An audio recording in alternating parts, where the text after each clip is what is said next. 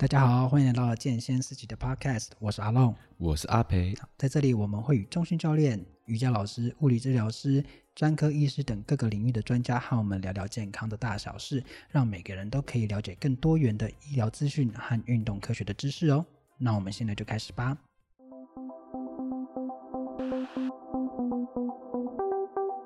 好，最近大家应该有注意到，我们的疫情其实发展的速度变很快嘛。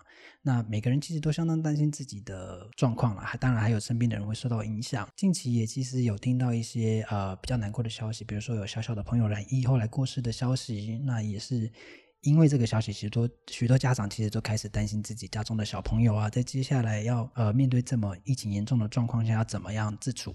那其中最关心的就是疫苗施打的状况嘛。其实从呃中央疫情指挥中心这边得到的消息，就是说有两种疫苗可以选择，是莫德纳跟 BNT。那家长们要该怎么选择这两个疫苗？我相信网络上非常多资讯啊。那我今天也是请阿培，阿培家庭医科医师来跟我们聊，他怎么分析这两个疫苗的差别是什么？那这些资讯呃交给家长们，那你就可以去做选择，看是要选莫德纳或者是 BNT。那他会有什么样的建议？那最后呢，有一个提示跟想跟大家闲聊的是，现在疫情发展这么快速嘛，那未来可见我们很有机会是要跟病毒一起生活的。那从过去这两年中的发展下，我们应该要呃怎么面对这个病情？我们人跟人之间的相处是不是都有所改变？那因为我其实都是呃搭大众运输在上下班的，所以有一些观察跟感受想跟大家聊聊，也期待像。阿培从专业的角度来看，在这个疫情的发展下，我们可以要怎么自处呢？我们彼此要怎么相处呢？好，那首先我们就来谈谈疫苗啦。好，讲到疫苗，就是最近大家比较常在新闻看到是儿童该不该打疫苗，是哦，特别是六到十一岁的儿童嘛。哦，那因为目前全世界的呃打在儿童的疫苗主要是两种，一种是莫德纳疫苗跟 BNT 疫苗。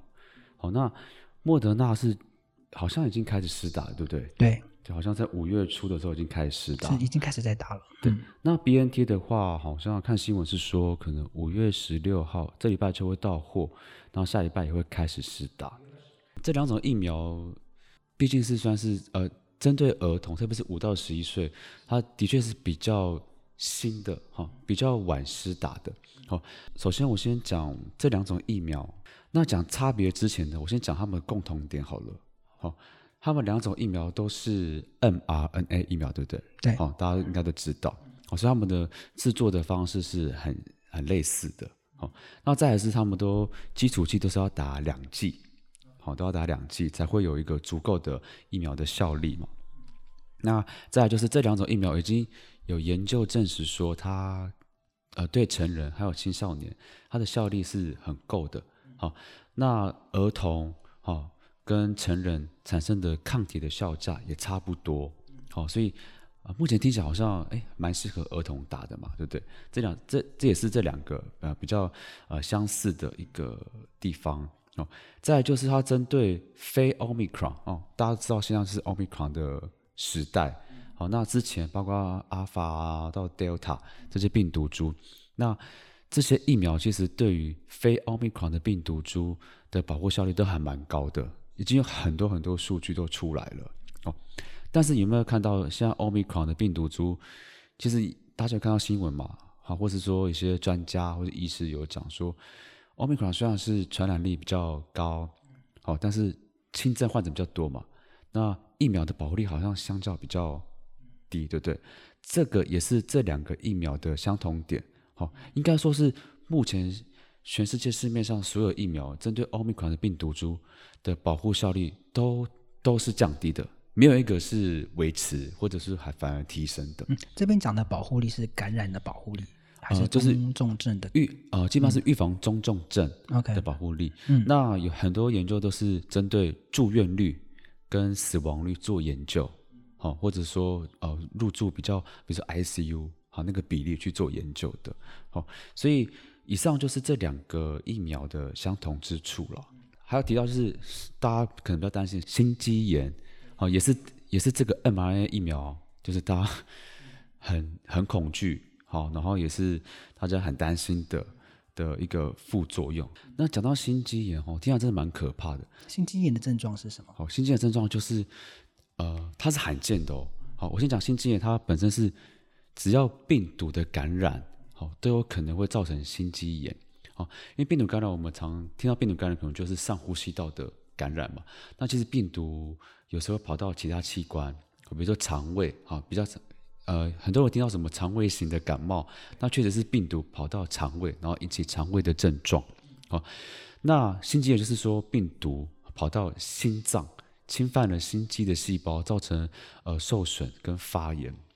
那侵犯心脏就会有胸口的不舒服，包括胸闷、胸痛，或是喘，或是呼吸急促，哦，甚至有意识障碍，如果严重的话。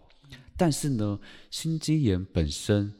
大部分都是轻微的，我都会自行缓解，只有少部分会可能严重到可能心脏衰竭啊，或是严重的心律不整，那个的确都是要住院做治疗。OK，那心肌炎的轻症是什么？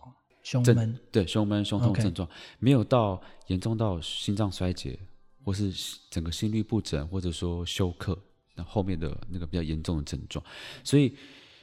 就是先让大家了解心肌炎，它其实大部分都是轻微的症状，好，那只有少部分会有严重。那其实就跟一很多感染或者很多疾病一样，就大部分都是轻微的，少部分才会发展的严重。所以当然就是大家还是会很 care 说啊，我我的小孩会不会就是那个严重那几个案例？对，那其实那个比例真的是非常非常低，低于什么呢？低于就是你感染。COVID-19 之后引发心肌炎，好，我刚刚讲到心肌炎就是病毒感染嘛，COVID-19 就是个病毒，那你感染之后，就是有可能会发生发就是发生心肌炎嘛，对，那那个比例是倍数的，是跟那个打疫苗造成心肌炎的副作用是好像两到四倍左右，其实是蛮高的，所以呃会可能会造成心肌炎，但是。呃，就是非常罕见，这就，就是跟几率有关。对，那这也是这个这两个两种疫苗的呃，只要是 mRNA 的疫苗，就是会有这个这样的副作用。对，目前的所观察到的现象了。嗯、哦，好，那讲完它的相同点，那我们讲它们相异点好了。哦，就是这两个疫苗呢，目前的授权对象都是基本上是差不多了。莫德纳是六到十一岁，然后 BNT 是五到十一岁。哦，这是稍微稍微的呃呃呃微小的差异这样子。那 BNT 疫苗呢，它比较早打，好像去年年中的时候就开始打了，或者说有其他国家可能比较早，我可能要再查一下，就是确切的数据。那很多国家都有在打，那包括美国，哦，美国好像只认可就是给小朋友只给小朋友打 BNT。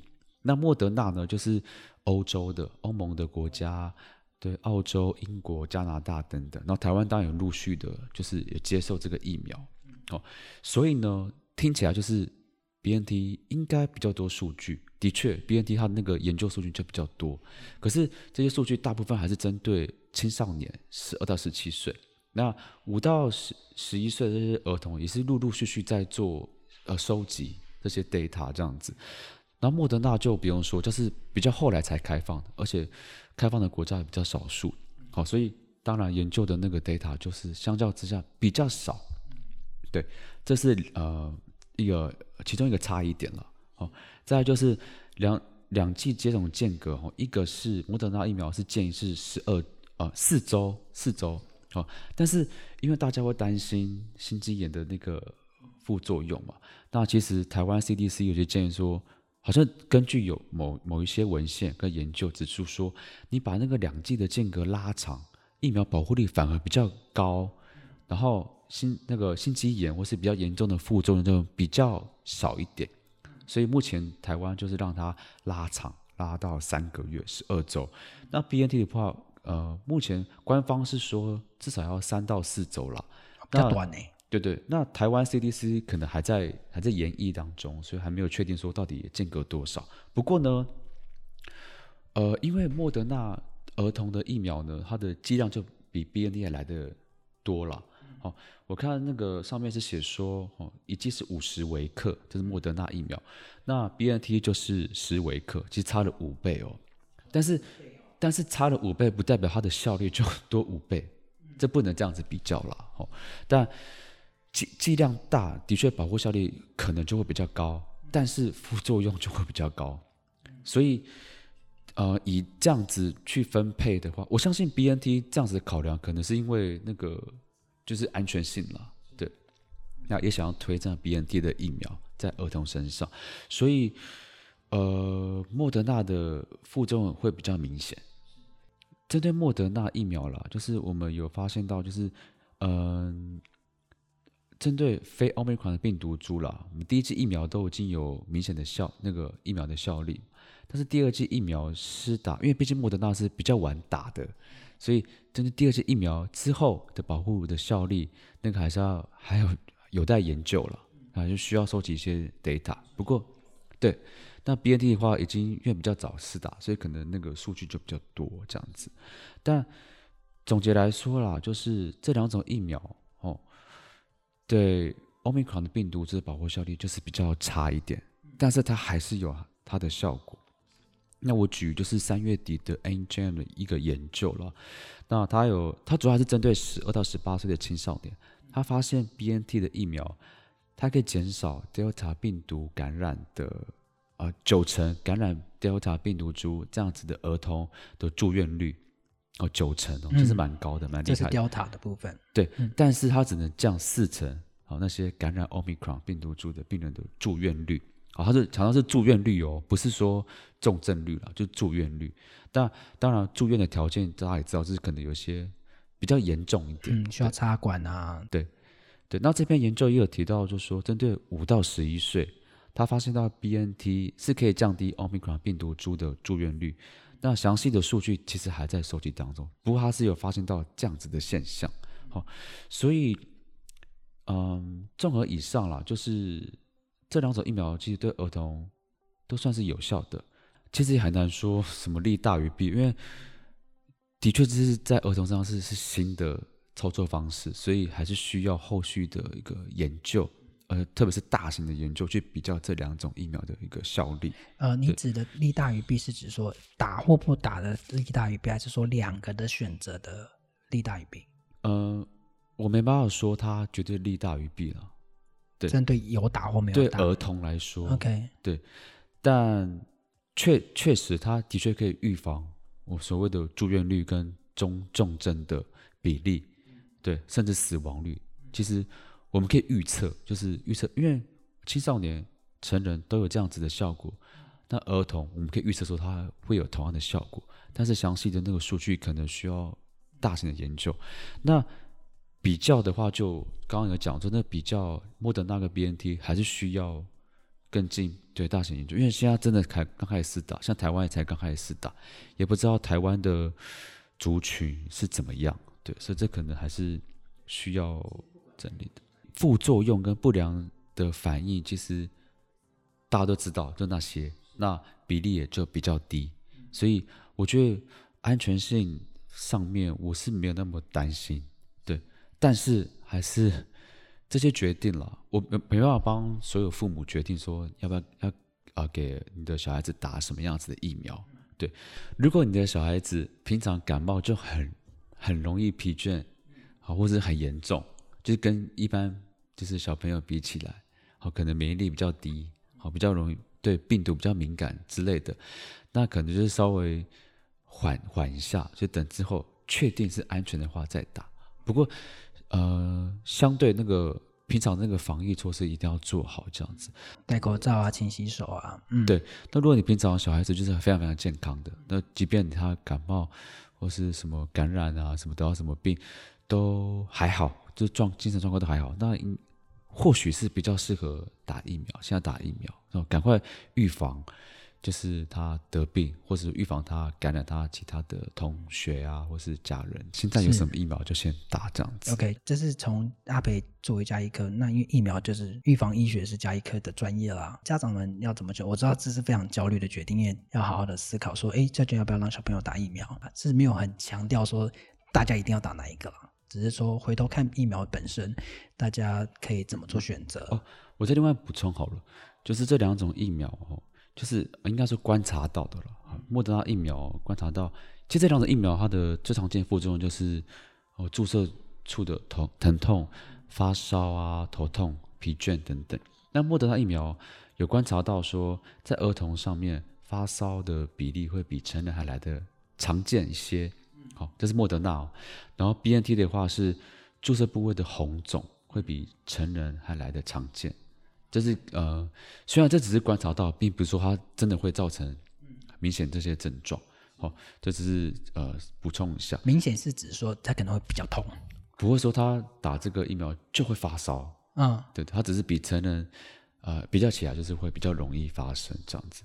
那最后我再补充好了，因为这题应该快结束了，差不多快结束了。对，对，我们已经结论完了。对，好，嗯、因为现在已经有陆陆续续很多儿童确诊了，对？对这时候家长就会有疑问说啊，那我儿子呃，我的小孩感染了，要不要打疫苗？因为有些人会就说，哎，我感染不是有免疫力了吗？自然免疫力就变成，Okay. 比如说成人得了就是第四季嘛，对对对，然后小朋友得了就当做第一季。嗯嗯，好，这是 就是我相信应该很多家长会有这种疑问。好，我先讲结论好了，就是要打。哦，因为怎么说呢？就是你是说，呃，如果我得了确诊了，确诊你之后还是要打疫苗。OK，我会会建议打疫苗。对，怎么说呢？因为我们得好的 COVID nineteen 之后得到的免疫所谓是天然的、自然的免疫嘛。那我们很难保证这个天然免疫可以维持多久。好，比方说我们平常感冒，我们感冒不会说得一次感冒我们就不会得第二次感冒。虽然感冒病毒太多种类了，我们可能这次得了是。呃，鼻病毒，下次得了是呃腺病毒等等的，好、哦，但是就是因为病毒有太多种类了，一个病毒有太多种类了，那我们天然的免疫力它其实还是有呃效期的了，哦，那因为这是新的病毒，所以我不知道它的自然免疫的期限是多少，哦，所以也没办法呃保证说它之后不会再感染，好、哦，然后也会或者说也没办法保证说之后就不会。呃，更严重，对，所以还是建议就是呃，当孩童就是感染之后痊愈，还是建议试打疫苗。但是建议说，你确诊日之后三个月，呃，三个月之后再试打疫苗会比较妥当。好，嗯，好，那我再补充一点好了，我就是因为大家都会觉得说，呃，感染 Omicron 这个病毒其实症状很轻微。还是建议大家不要这样想，那为什么呢？是因为我们感染 COVID-19 不是说痊愈之后就没事了，哦，有一个症候群叫做 COVID-19 急性感染后症候群，那就是你痊愈之后，你还是会有一些小症状产生，这样子，包括可能会有些容易疲累、呼吸急促，或是认知功能等障碍，哦，那个都是通常会发生在你感染之后三个月，好，可能会持续可能。数个月之久，好，但因为这是新的病毒，所以你也没办法保证说，诶，你过了这个呃急性感染后症候群之后，你就没事了，好，有些感染之后的并发症或是后遗症都未知的，好，所以还是建议大家就是能够不要确诊就不要确诊，就好好做好的防疫，该打的疫苗就好好去打，这样子，嗯，对，就是不要生病啦，不要因为我相信。对，我相信不会有人。好了，这是我个人的的想法啦，就是说，我觉得不会有人为了保险的特别去生病啦。对啊，对啊。对，那重点在于说，你今天生病，就是这个疫情，呃，这个次的 Omicron，它虽然是都轻症无症状，是百分之九十九点七左右的人，那不代表说你这次没事，那后面就不会有其他事情了。那那个都会有状况，那毕竟都是病毒嘛。对，还是大家都保重，不要生病。那如果说真的得到了 COVID-19，你确诊了，应该不用太不用太担心。好、哦，就是就还是要呃有症状就服药控制。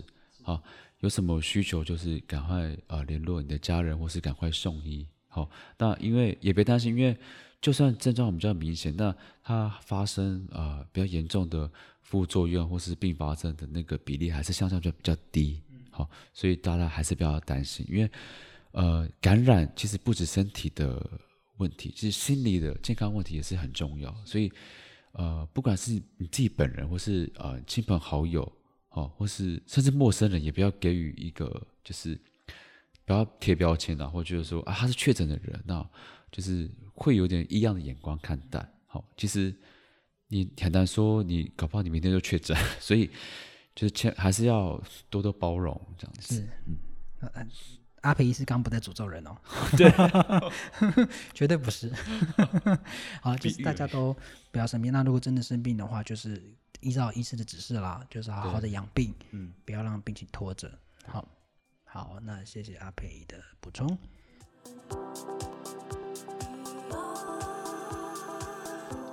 这次我们呃欧米狂起来之后，其实出现一个现象，就是急诊爆炸。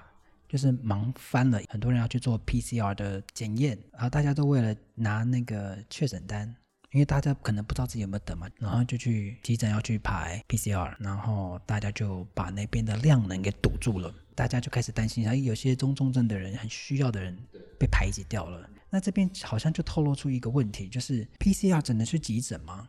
而且都是去那种大医院的急诊，为什么会都是跑到那边去嘞？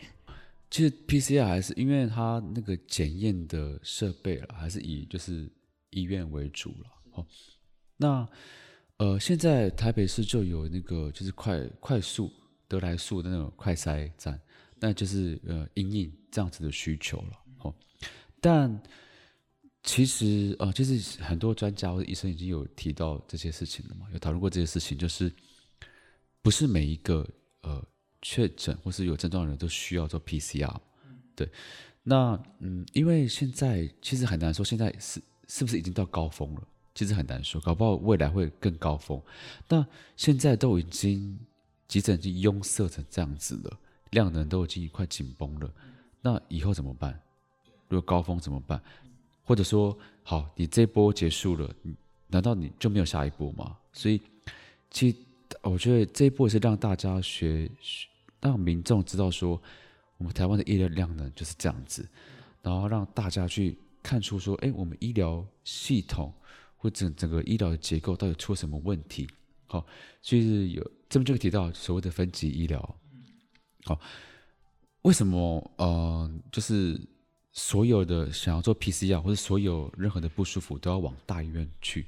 好，那其实很多轻症或者说没那么严重的疾病的话，其实可以先到基层的诊所或是卫生所就医这样子，这就是分级医疗的一个重要性了。好，那其实这一点呢，其实我看就是这一波的疫情，呃，在基层工作的朋友他们会说，哎，这个时候反而整那个呃基层的医疗单位好像权限就没那么够，好，很多东西都往医院丢。不管是呃呃筛检，好好开立诊断书，或者是说居家的照护，确诊居家照护的患者，还有呃呃病毒药物那些东西，都是全部集中在医院。那诊所其实可以做很多事情，那所以权限好像就有点变限缩的感觉。我相信现在应该有慢慢的在规划说怎么去分配给诊所，像那个筛检自己慢慢。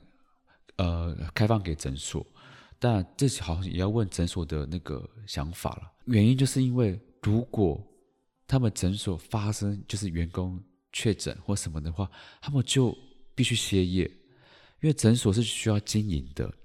那如果没有那些员工经营的话，就等于就是没有工作，没有工作就是没办法赚钱。所以当然会很多诊所考量这一点，就是那我们就不接这个业务。好，这个其实。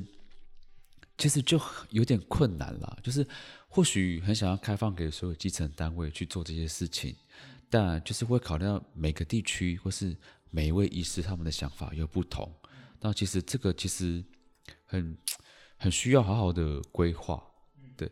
那但是我觉得能够这样子开放下去，然后有一个配套措施，好的话，其实是除了对我们医护人员有保障之外，就是也可以让民众。就是得到一个适当的照护、适当的治疗，这样子，其实都是我觉得呃好处比较多了。就是一方面，如果你规划好，就是如果你开放给诊所去做这些事情的话，好，那一方面那个呃病人就不会一直塞在急诊或是大医院，那可以就是分散到诊所吧。那一方面可以保障医护人员的安全，或者说是他们那个呃工作的呃呃 loading。好，那一方面也是让民众不要群聚啊，或者说甚至可以民众在临近啊家里附近的诊所或是卫生所就可以得到适当的照护跟治疗，而不用花时间，然后又有风险群聚在急诊外面或是大医院里面。其实这其实听起来就是好处很多。对啊，如果你不开放的话，就反而就是会一直拥塞，对，会造成群聚的。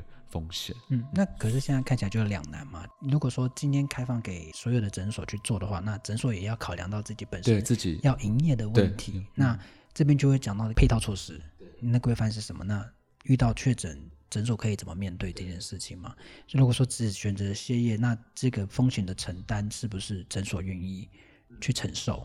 就变成说，呃，真的需要一个比较好的规划跟配套。那现在看到大家往那个急诊上面。去挤，其实的确最担心的就是排挤到其他人需要急诊的人，然后会发生憾事了。现在的方式就是，就是快那个快筛阳性，然后经过那个线上医师的诊疗，确定是阳性的话，就当做确诊嘛。这也是一个方法，避免他们都到那个医院做呃 PCR 裁剪，除非是呃医生在线上诊疗觉得哎好像不太像，好，那就他可能才需要到。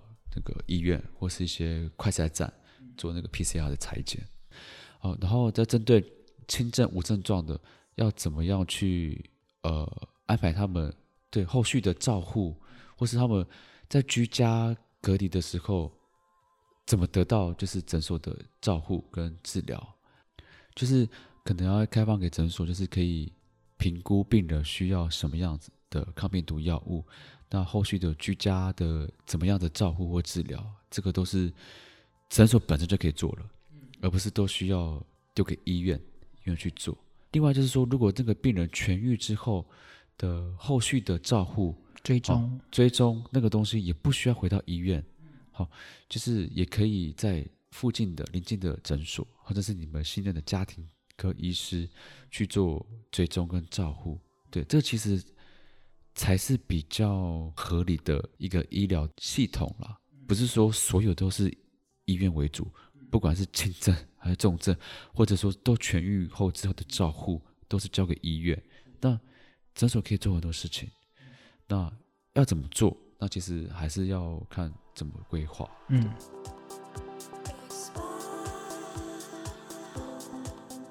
想要再聊回疫情，其实刚刚阿培医师有聊到那个。确诊的人，我们要怎么看待他们？那我觉得在讲确诊之前，可以先聊聊我们现在在疫情大家的相处方式好了。那我讲一下我的观察，就是有时候我们走在路上会就来来来往往很多人嘛，特别是我这种上班族，就是呃大众运输在移动。我曾经有几次经验，就是当我在一个一个比较没有宽度没有很大的那种骑楼走路的时候，对向有人走过来。就在快要接近的时候，他就会盯着你，然后离你远一点，然后就会盯着你离开他的视线。就是我那时候还想说，我是不是做了什么事让他这么警戒？那后来发现是大家对于现在疫情发展比较严重，他们会很想保护自己，然后就觉得大家可能都是对确诊者，或是我可能会害他会生病之类的。那其实呃，可虽然可以理解，那其实感受上其实是不太好的。冷静之后，我就在想，我们的疫情。未来就是要一起跟病毒生活的时候，我们要一直这样下去吗？我们人跟人之间的互动会变成这样吗？那阿培医生你怎么看？哦，我们接下来疫情的发展，我们应该要怎么自处？对，我蛮能够同理，就是那些害怕呃接触，嗯，说确诊者，或者说害怕被传染的那些人啦，哦，就是做这些行为，嗯，呃，虽然是有点过度哦，但是因为对于这个新兴的传染病。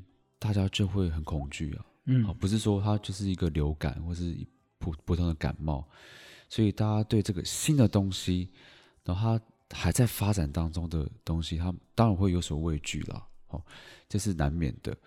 就是其实现在跟疫情刚开始的时候，应该有比较好一点，嗯，就现在好像大家已经慢慢的不会觉得很恐怖，对，但。就是还是会呃，还是会担心自己确诊了，会担心自己的呃，比如说身体或者说工作等等。当然还是会有所呃有所畏惧，然后有所嗯，你会保持跟人跟人之间还是会保持距离了。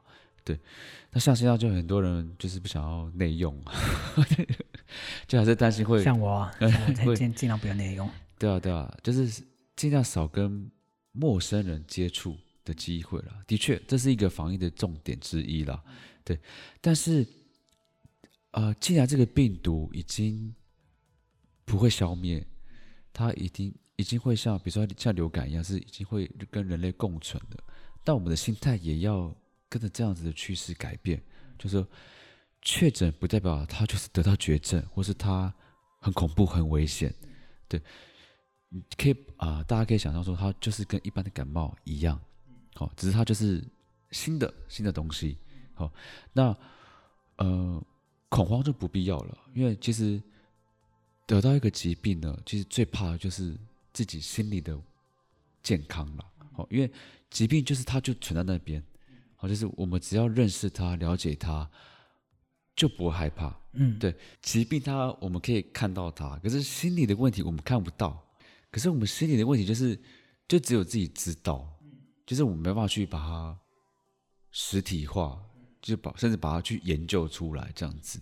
所以，嗯、呃，因为你一旦你去害怕、去恐慌之后，这个恐慌是会传染的。嗯。对，就是你恐慌，大家会跟着恐慌。好，但你一旦你认知到说，它就是一个疾病，然后好，现在已经有方法呃去做预防跟治疗了，那我们就要收起自己的恐慌，因为你也知道恐慌是会传染，就跟病毒一样，都是会传染的。对，所以你得到这个 COVID-19，呃，不只是身体的健康问题，心理健康问题也是需要注意的。确诊者他就是生病的人嘛。他就生病的人，所以呃，没有人，就像我们很早以前第一位本土的确诊者，他有说过一句话，就是说没有人想要生病。对，我不确定是不是第一位啊，但是有人有一个确诊者这样讲，没有人想要生病了。嗯，对，所以我想大家都是没有人想要生病。对啊，当有人生病的时候，我觉得我们应该给的是支持，对，而不是、嗯、他不是加害者，他也是。我们的敌人是病毒，对，不是生病的人，嗯、对，所以我们呃，其实默默，因为现在疫情的发展，其实大家可以发现，生病的人开始有有人在确诊，嗯，那我们不管是有时候是家人确家人确诊，他可能会需要陪伴啊，比如说家长要陪小孩啊，那会有家长的时候，大家都会有，不管是确诊者或是呃家人，都会有担心的时候，我们应该给的是支持跟鼓励，嗯、而不是，当然我们去年前年那种防疫成绩，大家会对于确诊者会。特别的，就会就是就他害的，就是、害对，会有会有这样的心态，或者是觉得你要小心他。那大家怎么去互相支持？我觉得这件事抗议上大家可以互相帮忙的地方。对，所以我我会觉得，我也想要鼓励大家，因为自己在路上被这样对待的时候，我其实我也觉得莫名其妙。嗯，虽然我不是确诊者，但是我也不觉得确诊者应该被这样对待，或者是作为一个在这个疫情下生活的人。我也不该被看待说我是可能害别人的人，所以我觉得就像阿培医师说的，恐慌没有没有帮助啦。对，你恐慌会传染，然后大家就很恐慌，然后到头来大家也不再恐慌什么，因为我们其实对这个疫情两年多来慢慢都有认识了嘛，所以大家就是呃给彼此多一点鼓励啦。未来我觉得我们很需要的是这个，就是疫情之下我们大家一起加油啦。